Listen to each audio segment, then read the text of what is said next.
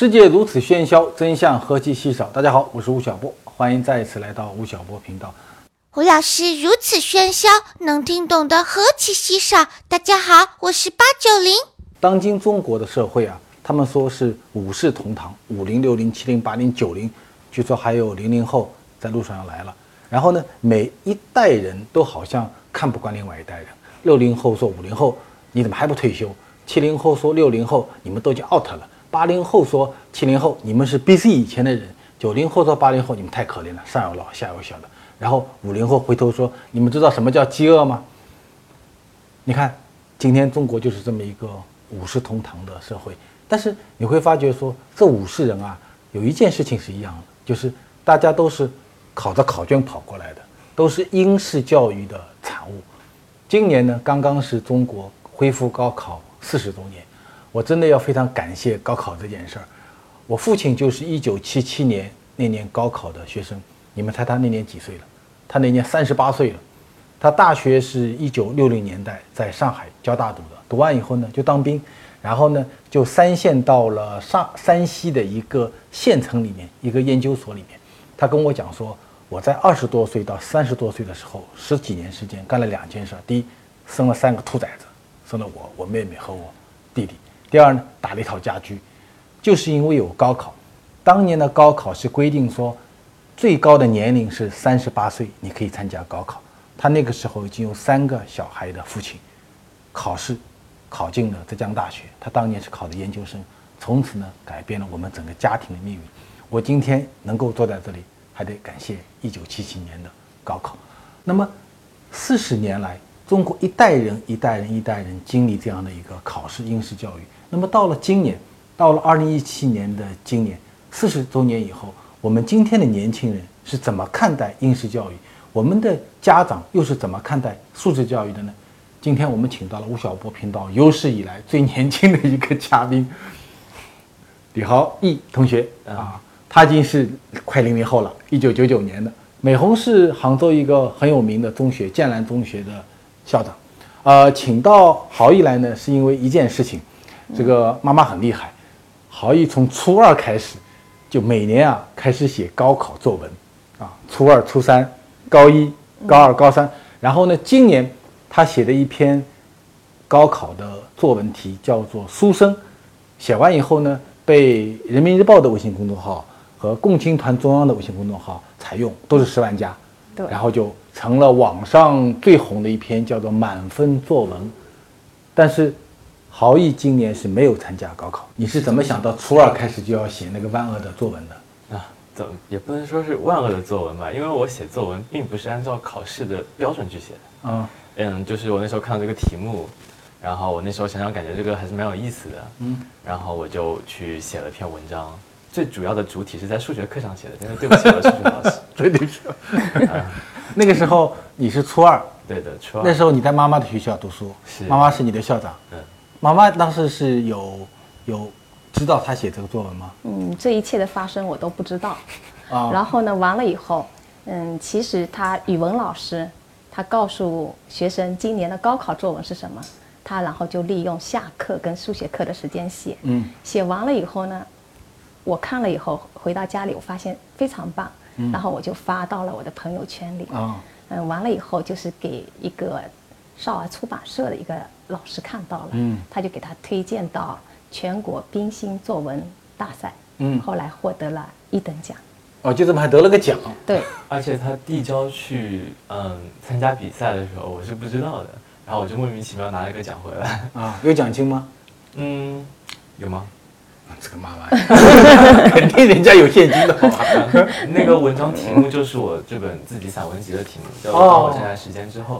对，这个是豪毅今年出的一本书《当我站在时间之后》。我刚才看了一下，很有趣。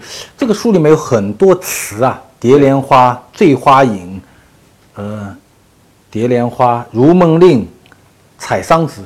你喜欢中国的古文吗？啊，我非常喜欢中国的古文啊，我。第一次填词也是在初二的时候，当我开始接触这个的时候，就是会去自己去接触这个圈子。对，而且我是自学的嘛。对。然后后面就逐渐的有一些比较专业的老师什么的，我可以问问他们的意见。你为什么会对这个感兴趣呢？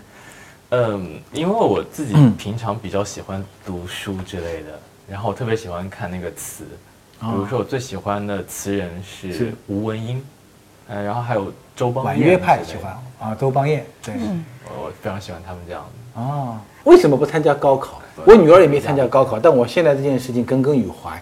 我因为我觉得小孩一个年轻人成长，高考很像一个炉子嘛，一把钢总要去缸里面去去练一下。所以每年有几百万人到炉里去练一下，你为什么你会不参加高考呢？我觉得不如自己做点另外的事情，会轻松一点。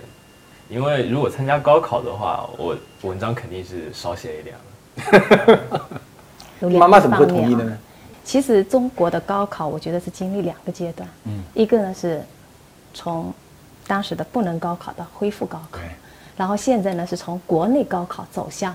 国外的高考，嗯，像我儿子他就是参加美国高考，因为他要考 SAT 的，考 SAT，这就是美国的高考。嗯嗯。那么在这样的一个过程当中，我觉得这是一个时代发展的一个趋势。嗯嗯，全球化的这个趋势最主要的原因，我觉得它能够满足各种个性化的需求。嗯，美红，你是七零后的人啊，嗯，这个你现在在初中带的是一些零零后的孩子了，那么。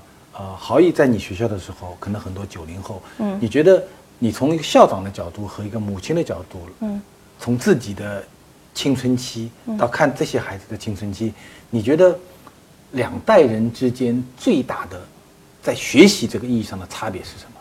嗯，现在的孩子，他的平台会越来越多，他的选择的余地也会越来越多。嗯，那么像我儿子，我为什么他最终他会选择了没有参加？国内高考，嗯，我就觉得是因为这种课程资源的丰富性。比如说，他如果说参加了国内的高考，他可能就是没法展示他写作这方面的特长。嗯，他因为各个课程，语文、数学、英语、科学、地理，他全部都要去学。那他花在这个上面的时间很很少。嗯，那个。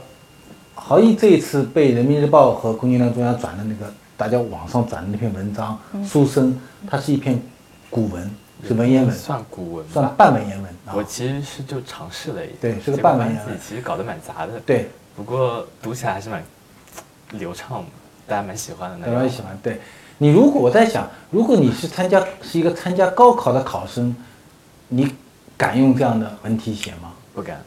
真的不敢吗？真的不敢这样写，就不敢冒这个风险。就人还是心态会有不一样，是吧？因为作文跟写作是两个完全不同的概念。那你为什么从开始就喜欢高考作文呢？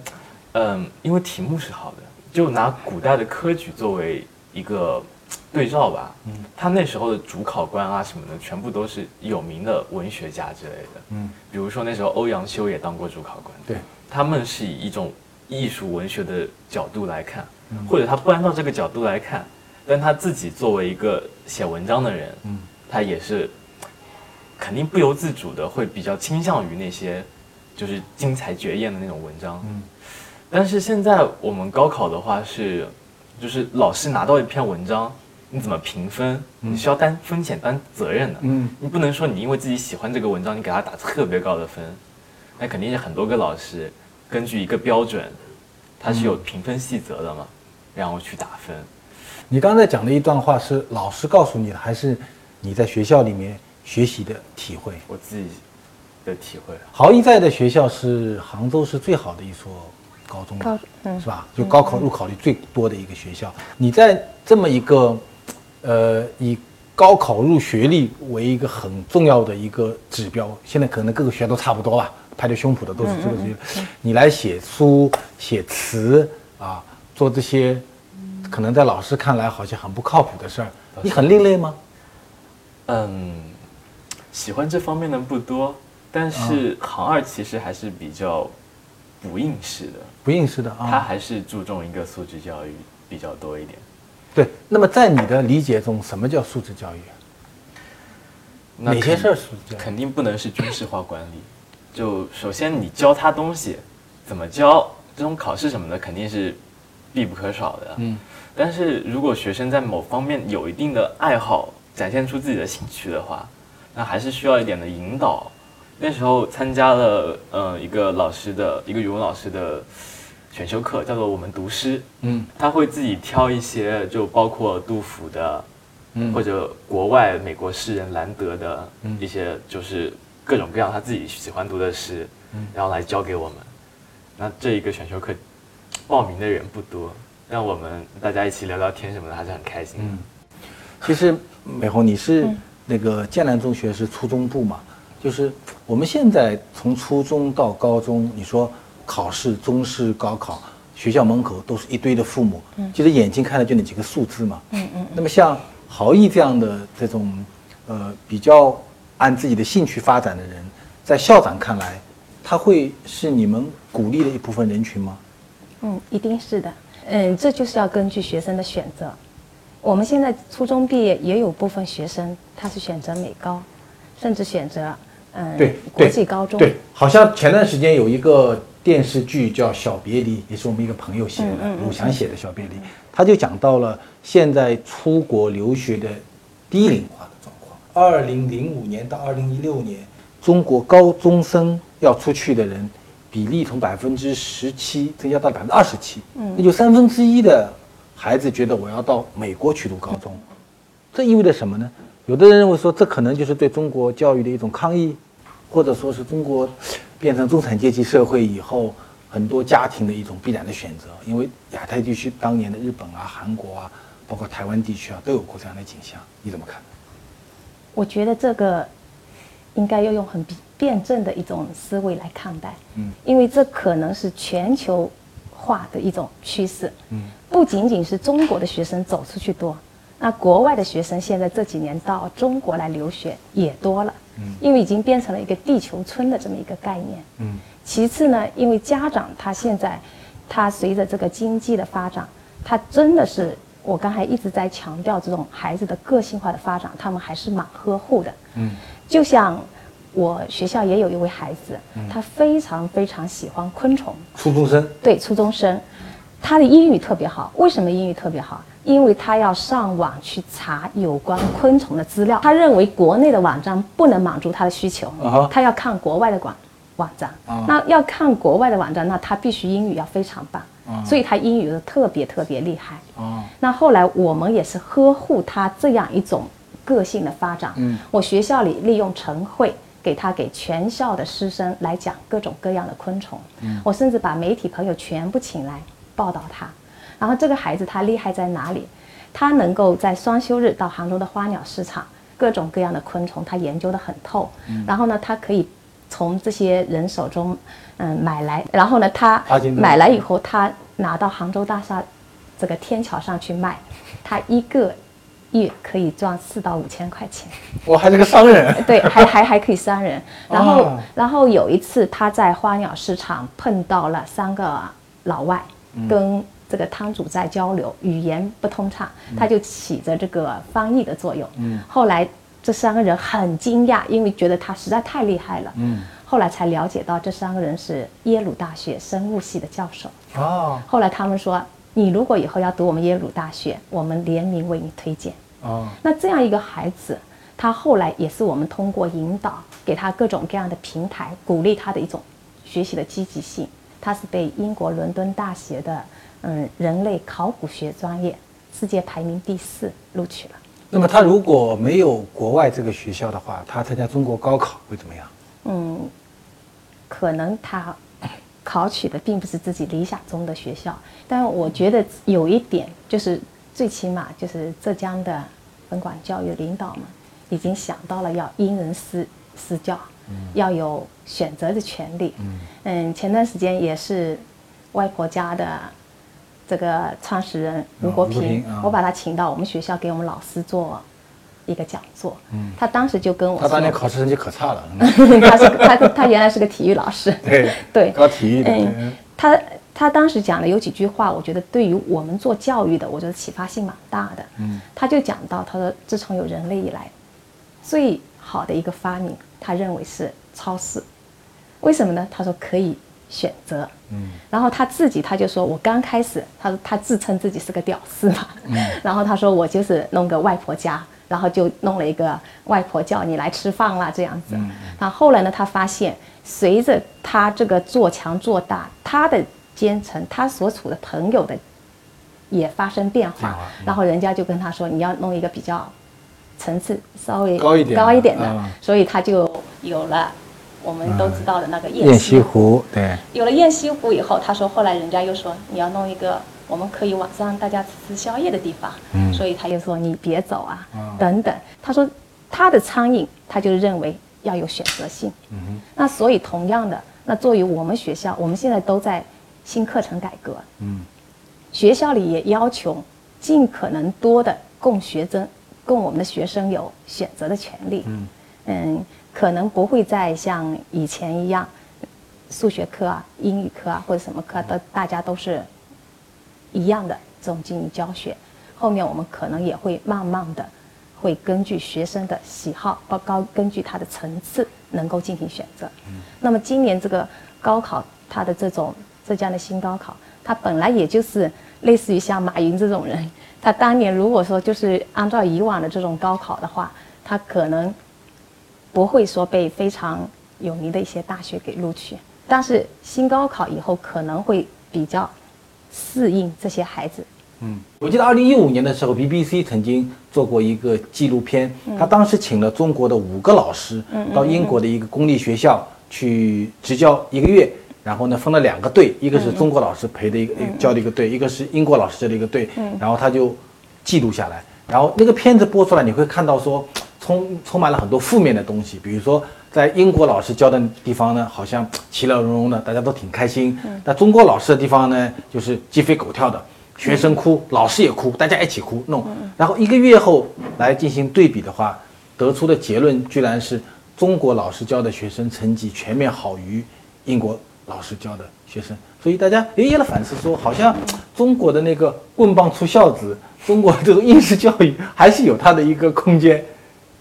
对。嗯，现在呢，应该来这样讲，在教育方面，中西方在慢慢的融合。嗯，嗯，刚刚在去年也是历史上都没有的，英国已经派老师到上海来学习我们的数学的这个课程，包括把嗯上海的这一套数学的这个课程，他们都他们该到毛坦厂中学啊，或者到黄冈中学啊，去学习一下啊。这个我觉得这些学校都是一定的历史阶段、一定的地区，它的一种特殊的一个产物。你觉得你高中快乐吗？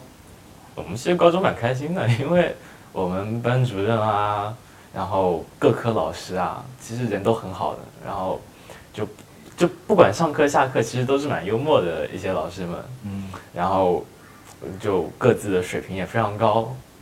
但也有可能是我那时候决定要出国，然后压力不是特别大的原因。然后很多同学出国其实是迫于高考的压力，在高考的重压之下，他找个地方逃一逃。看来我女儿不参加高考也是跟你想的是一样的。但其实她现在是说的很轻松。嗯，其实我们也经历过一段很煎熬的日子。嗯，那就是因为家庭斗争，因为你要选择了这个，你必须也要参加。SAT 考试。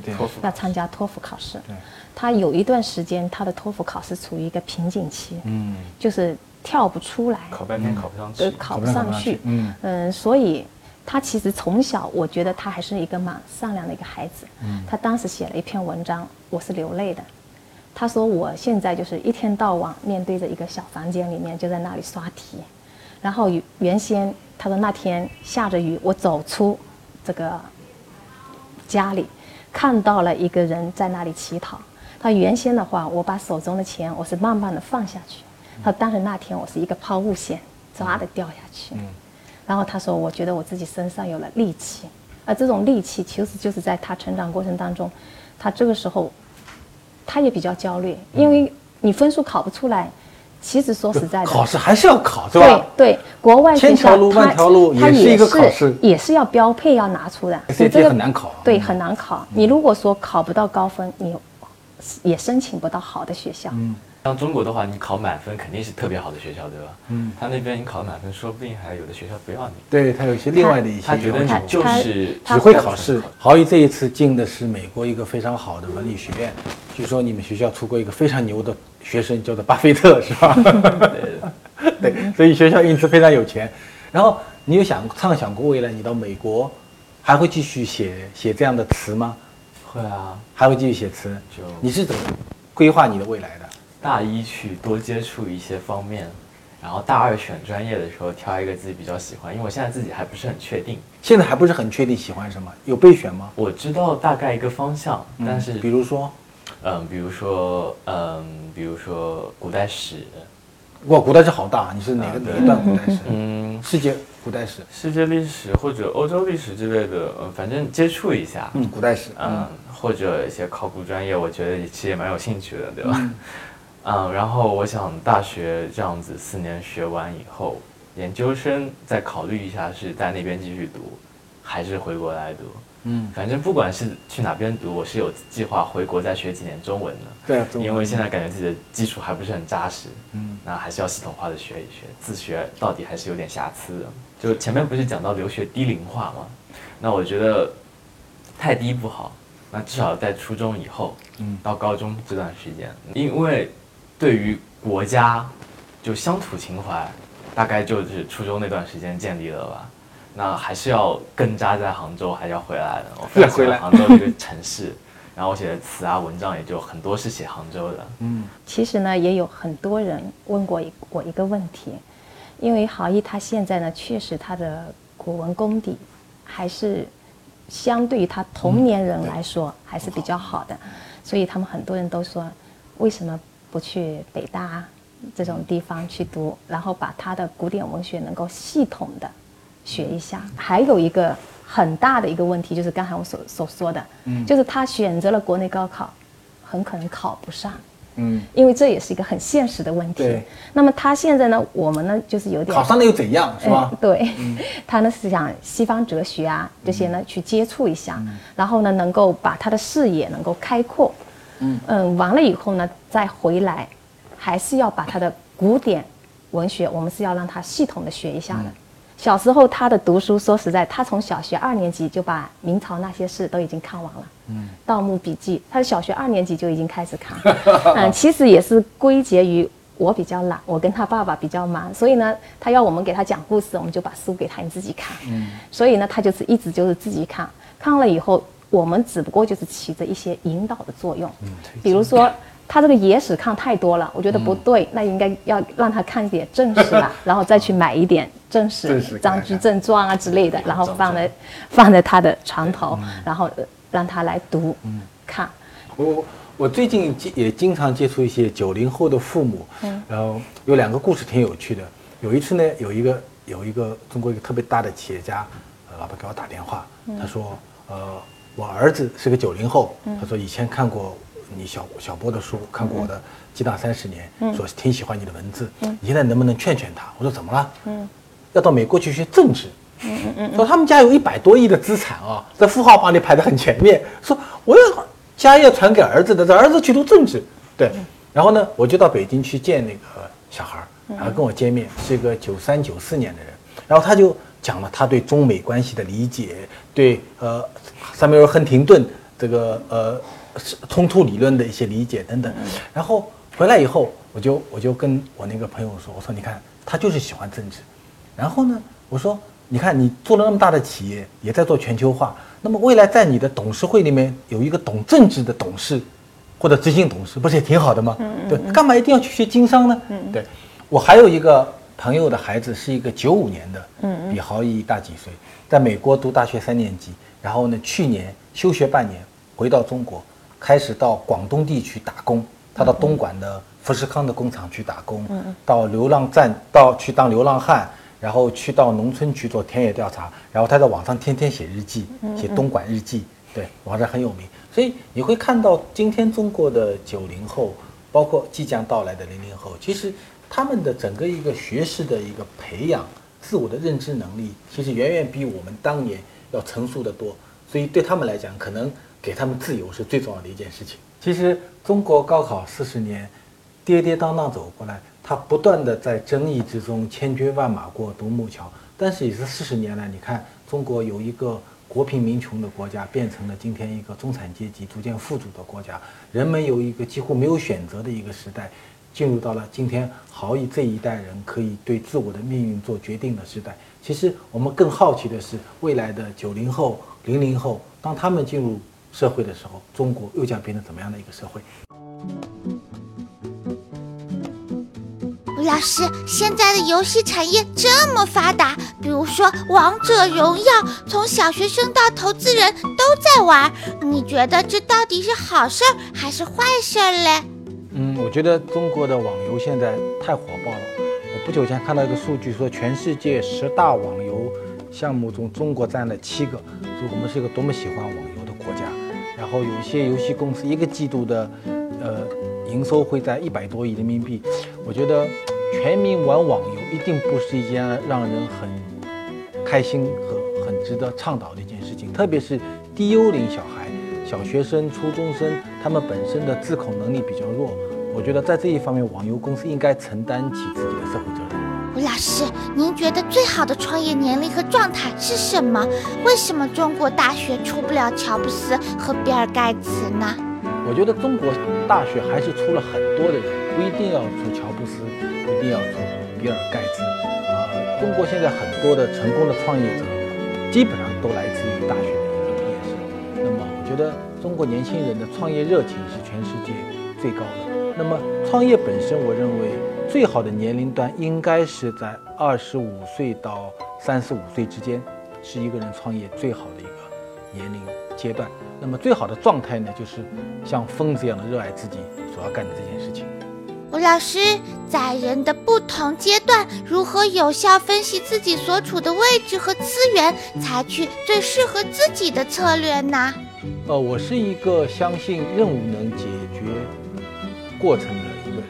我认为，一个人你拥有多少的资源、多少的能力，其实都是跟你所要达成的那个目的有关的。因为有目标存在，你为了这个实现目标，你会激发出自己的能力，你会去配置自己的资源，而不是说你坐在那里像坐在管一个仓库一样的，天天看自己的仓库里有多少米、多少粮，这个是没有意义的。有意义的是你要。拿了这些米，拿这些粮，去达成一个怎么样的目标？这个是最最重要的一件事。